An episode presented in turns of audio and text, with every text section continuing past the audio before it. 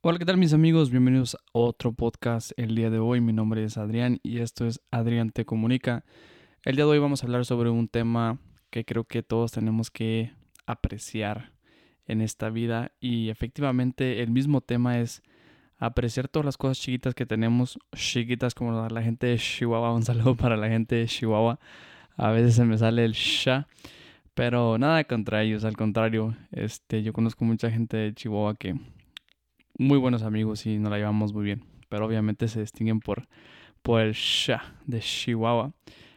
y ahora que fui a Ensenada también noté el acento de y llegamos y nos fuimos y esto que el otro. este, sabrá Dios cómo hablo yo, ¿no? Que soy de Zacatecas y especialmente con el acento medio pocho.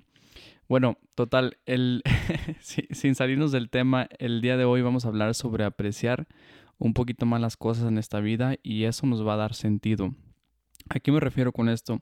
Muchas las veces vamos por la vida perdiendo sentido en lo que estamos haciendo, nos sentimos estancados, sentimos que no estamos progresando con lo que estamos haciendo, nos sentimos a lo mejor vacíos por dentro, eh, volteamos hacia enfrente, volteamos hacia atrás, a los lados y no sabemos para dónde, para dónde darle. Lo único que te puedo decir, y a mí también me pasa, no te puedo decir que yo tengo toda mi vida resuelta, que para atrás hay que ver solamente para aprender de lo ya hecho. Este, no hay que irse tanto para atrás porque retroceder es dar pasos hacia atrás y si ya dices pasos hacia enfrente, pues entonces para qué vas hacia atrás. A los lados te podría decir que estos son formas de cambiar tu dirección de vida, ¿no? Si para la izquierda está muy feo, dale para la derecha. Si para la derecha ya no te gustó, dale para la izquierda. Y hacia enfrente, pues es la forma en la que caminamos en esta vida. Pero a veces no tenemos ese sentido que queremos en la vida, de levantarnos todos los días, tener un objetivo bien claro, por qué estamos haciendo todas las cosas. Y la verdad que puede suceder por varias cosas eh, varios motivos el cual perder este sentido. Te acabas de dejarte de tu pareja, eh, tus hijos ya no están contigo en la casa, eh, desafortunadamente falleció un familiar, te moviste de país y estás en otro país que a lo mejor no es el tuyo y pues no sé, a lo mejor te sientes un poquito desubicado en lo que estás haciendo y no te has enamorado al 100% de tu vida actualmente.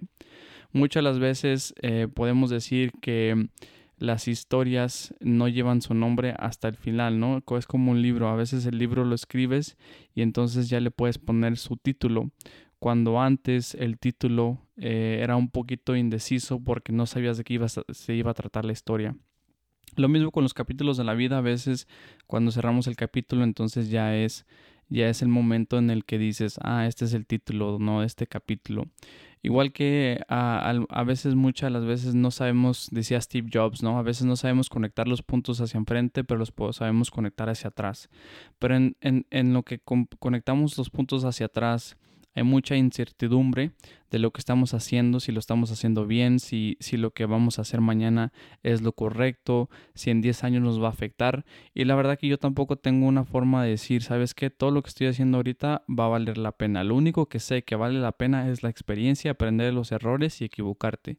Si no te has equivocado es porque probablemente no estás fuera, afuera de tu zona de confort y es lo más bonito en esta vida salir afuera de tu zona de confort, equivocarte, aprenderte y como te digo, izquierda o derecha, pero para enfrente seguir esa dirección y cambios. Entonces, una de las formas que, que, he yo practicado el agradecer la vida y agradecer todas las cosas y realmente como vivir en el presente. Yo era mucho del tipo de persona que siempre vivía en el futuro, siempre estaba en el futuro. ¿Qué voy a hacer mañana? Eh, ¿Qué voy a hacer en un mes? ¿Dónde quiero vivir en un futuro? Eh, quiero tener esta casa aquí, quiero tener esta casa allá mis metas eran muy diferentes a como las pienso ahorita. Claro que ahorita todavía tengo metas a futuro, pero también tengo metas para mañana o para hoy. Y todas esas metas chicas que cumplo eh, me dan un sentido de propósito en la vida, ¿no? Y pueden ser tan simples como, ¿sabes que eh, me he levantado muy tarde de la cama y mañana me voy a levantar cinco minutos más temprano de lo normal. Ok, pongo mi alarma cinco minutos más temprano de lo normal y vámonos lo, lo, cumplo, lo hago y ya cuando estoy cocinando mi desayuno que tengo más tiempo en mis manos, ya me siento con un, eh, con un gane, ¿no? Porque ya empecé mi mañana de la forma que yo quería y vamos ganando en este día. Entonces empiezo yo un poco a poco a poco empiezo a apreciar más las cosas en mi vida. Y esto es algo que a lo mejor muchas las veces no nos damos cuenta de que tenemos tantas bendiciones, tenemos tantas virtudes en esta vida, que no nos damos cuenta de lo bonito que es vivir. Y me ha pasado, yo tuve una crisis muy fea donde tuve depresión, eh, tuve que tomar psicología o terapia, como le quieran llamar. Este, y me ha tocado que ya no tienes ganas de vivir, ya sabes qué, dices, acabo con esto, yo ya no me gusta esta vida. Y es, es difícil y, he pasado por ahí.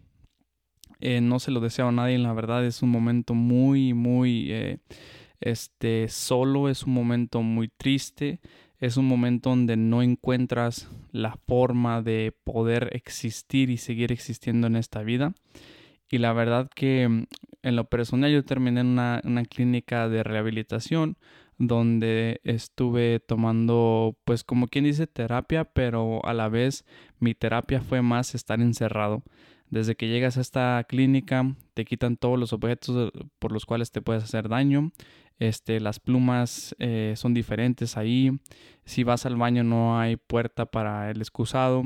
Si vas a dormir, vas a dormir con alguien más te dan una bata así como de cárcel, te dan unos guaraches, este, para que andes adentro.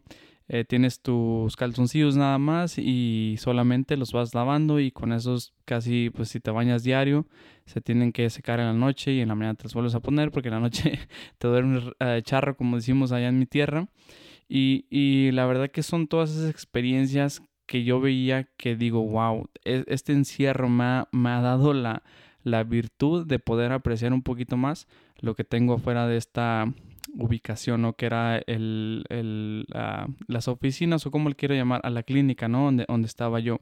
Desde mi comida no era la misma comida que yo tenía.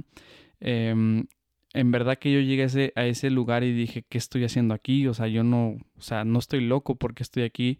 Había gente que tenía casos más avanzados que el mío, o quiero decir, más eh, eh, tenían sus casos eran un poquito más delicados que, que, lo mío, ¿no? Lo mío fue, fue, más como un ataque de ansiedad, fue como un...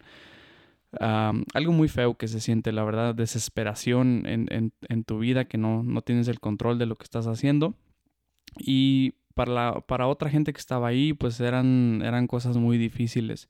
Y al igual que también había gente como yo que Realmente en la noche tuvo un ataque de ansiedad, resultó en el hospital y el hospital te recomienda que te internes, eh, que fue lo que pasó conmigo.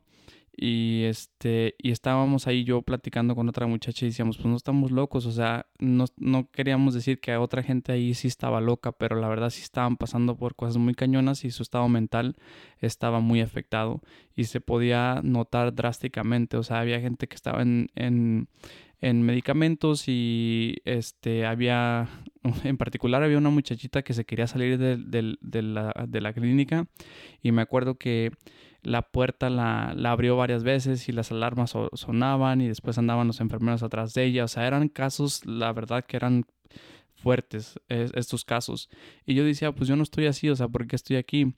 Este, yo y la muchacha llegamos a la misma conclusión, ¿sabes qué? Este, fue una, un momento de desesperación, un ataque, un ataque de ansiedad y finalmente estamos en este lugar y ya pase lo que pase, después de salir de ahí me sirvió como una experiencia de apreciar mi libertad y apreciar todo lo que estaba haciendo, especialmente porque incluso en estos días em, pegó el COVID y este pegó el COVID y, mm, y ya no estaban dejando a la gente que nos visitara estábamos solos allá adentro, o sea, ya no teníamos visitantes, ya no teníamos familias que podíamos hablar. Eh, me acuerdo que en ese tiempo mi novia estaba en México y ahí los teléfonos no había larga distancia, entonces no podía comunicarme con mi novia a la misma vez. Entonces tenía esta desesperación, ¿no? Este, una amiga nos hizo tres líneas y incluso ella estaba en Texas y yo le hablaba a Texas a ella, yo estaba en Colorado y luego ella hablaba a México y era como podía eh, platicar con, con mi novia que tampoco no pudo venir y eh, total que era un show. Pero esto me dio un aprendizaje muy grande y creo que todos recibimos un poco de esto durante la pandemia, ¿no? El no poder salir, el no poder, este, en este caso yo levantar mi teléfono que traigo diario conmigo y hablar con la persona que más, más amaba en ese entonces. Y la verdad fue un poquito muy, la verdad fue muy difícil, no un poquito, fue muy difícil estar ahí porque yo decía, ya quiero salir, ya quiero salir, ya quiero salir de este lugar, está feísimo aquí, quiero ir a mi casa, quiero bañarme en mi baño, quiero hacerte el baño en mi taza con una puerta que nadie entre y, y, me vea así. Este, eran muchas cosas que yo decía, wow, qué, qué, qué bonito es la vida que no tengo aquí adentro, especialmente no podía salir, esa era como una cárcel. Y así se sentía, nunca estaba en la cárcel, pero así se sentía como no podía salir. Total que ellos iban a decidir cuando yo salía, dependiendo de mis, eh, cómo me veía, y nadie me podía visitar. A lo que voy con esto es, esa experiencia me enseñó que la vida es muy bonita y que hay que apreciar todas las cosas que nos llegan en esta vida, aunque sean más chiquitas.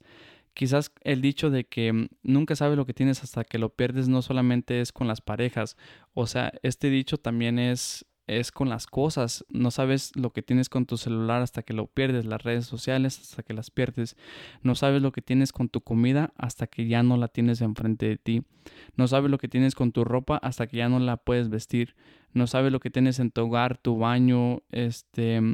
Y digo, digo mucho el baño porque es, es ingenio personal y, y, la verdad es, es, es, algo muy crítico. No te sientes igual yendo al baño en la calle que cuando llegas a tu casa, ¿no? Con toda toda la relajación del mundo, relax, ¿no?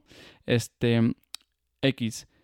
me enseñó la vida a apreciar un poquito más que si tengo un coche, me suba, lo prendo, se siente bonito el motor y, vamos y vamos por la calle y puedo echar gasolina, pongo gasolina, este, puedo comer donde yo quiera, gracias a Dios económicamente, pues no soy rico, pero no me falta que comer que es algo muy importante también. A veces decimos, ay, quisiera todo el dinero del mundo. Pero la verdad que el dinero no es la felicidad. Bueno, eh, quizás, quizás sí, sí, pero de, una diferente manera, ¿no? Decía Pitbull que un amigo a él este, lo corrigió y le dijo que el dinero sí es la felicidad, solamente que hay que regalarlo, ¿no? Y es algo que a mí me gusta hacer en lo personal, regalar el, dinero porque a mí me, me, me hace sentir muy bien por dentro y, y va ese dinero, ese dólar, ¿no? Que voy a regalar en México, esos 50 pesos, le va a ayudar más a la persona que a mí en mi cartera. 50 pesos ni me hace rico ni me hace pobre y para esa persona a lo mejor es su comida del día. No sabes. No sabes el impacto que puedes hacer con 50 pesos, un dólar, dos dólares. Este, entonces yo decía, bueno, saliendo de este lugar me puse a ver todas las cosas bonitas que tenía, ¿no? desde poder viajar, porque incluso antes de eso me iba a ir a Israel y me cancelaron ese viaje y no pude salir de ese lugar en, en cuatro días, yo ya quería salir y me estaba muriendo por salir y empecé a apreciar cosa tras cosita, ¿no? Desde tener un tenedor, porque ahí ni siquiera los tenedores los podíamos usar de, metálicos, tenían que ser tenedores especiales para que no te hicieras daño, desde tener un tenedor, un cuchillo con el, en, con el que te puedes, este, cortar, eh, no sé, la comida, eh, poder manejar al salir, ¿no? Incluso salí y, veía como el mundo diferente, ¿no? Estaba viendo el pueblo que muchísimas veces miré, eh, calles que muchísimas veces em, pasé y, nunca apreciaba lo bonito que eran los árboles, lo bonito que, que, era el sol. Me acuerdo que había un patiecito ahí en la clínica donde todos salíamos al sol. Y me acuerdo que un día salí y, y sentí el calor del sol, sentí los rayos del sol y dije, qué bonito es el calor del sol. Y era porque era el único espacio ahí que nos podía dar el sol y salíamos 10 minutos, 15 minutos que nos daban chance y yo decía, el sol. O sea, tú te pones a pensar que en la mañana sales y dices, wow, el sol. ¿Qué es lo que hacemos a veces antes? Salemos, salemos, salimos, salemos, salemos, ya ven, les digo mi acento medio pocho, salimos de la casa y decimos, ay, qué calor está haciendo, ya salió el sol. En vez de decir qué bonito es el sol, porque sin el sol nos morimos, o sea, nos, eh, nos frizamos sin el sol. Y cuando está frío, qué bonito es el frío, porque es lo opuesto de la calor. Y si no hubiera frío, no supiéramos qué es la calor o no supiéramos apreciar la calor si no hubiera frío.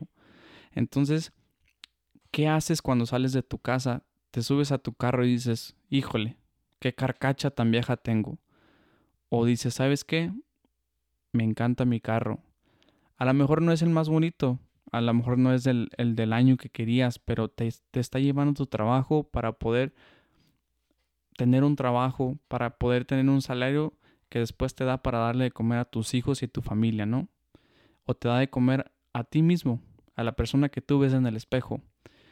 Sales de tu casa y aprecias la ropa que tienes, los zapatos que traes, aprecias que acabas de desayunar un licuado, aunque sea de carrera, aunque sea un plátano, pero lo llevas en la mano, pero lo tienes y, y en eso hay mucha, pero mucha resolución al sentido de la vida. En apreciar las cosas pequeñas, si tienes una pluma y puedes escribir con una pluma y tienes un papel, aprecia eso, porque si tuvieras una pluma y no tuvieras el papel, ¿de qué te sirve la pluma? En cambio, tienes las dos cosas. Si, si, a lo mejor, y eso dices, güey, ¿quién usa una pluma y un papel ahora? Tienes una computadora, tienes el internet, donde puedes educarte de muchas cosas y maneras. En el internet donde me estás escuchando ahorita y puedes aprender más sobre la vida y abrir tu mente, ¿no? Crecer como persona.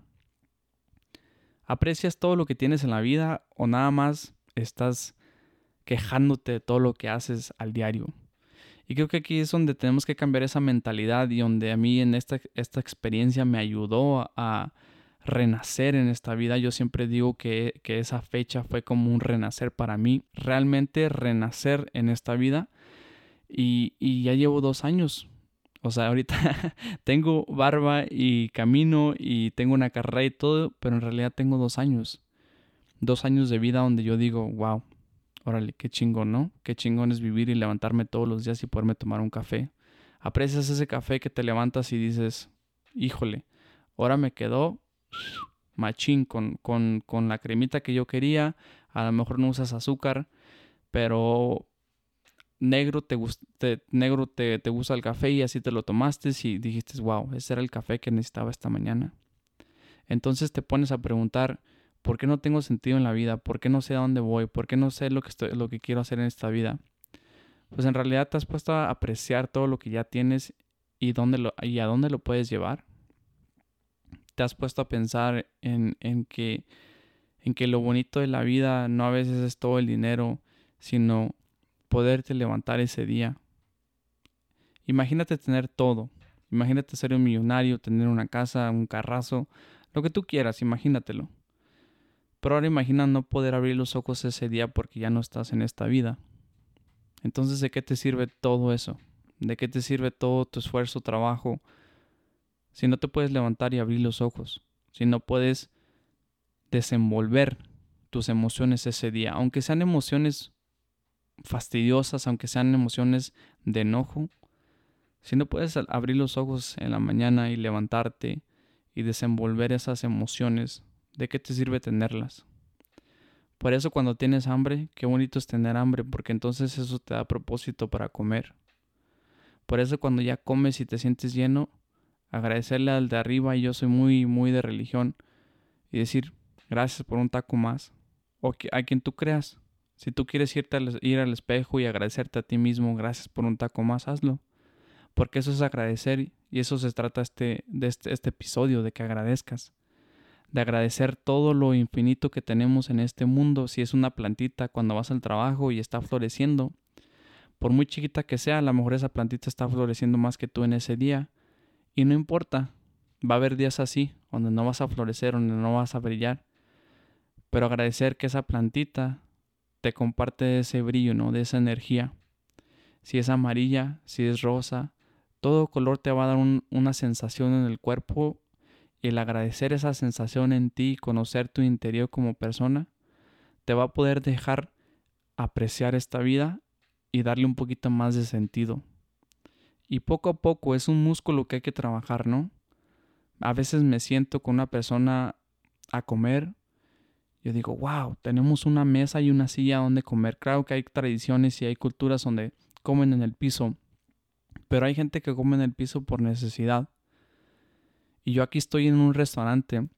En Guadalajara hay un restaurante que me gusta mucho de comida italiana y este me gusta ir, ir ahí con una cierta persona.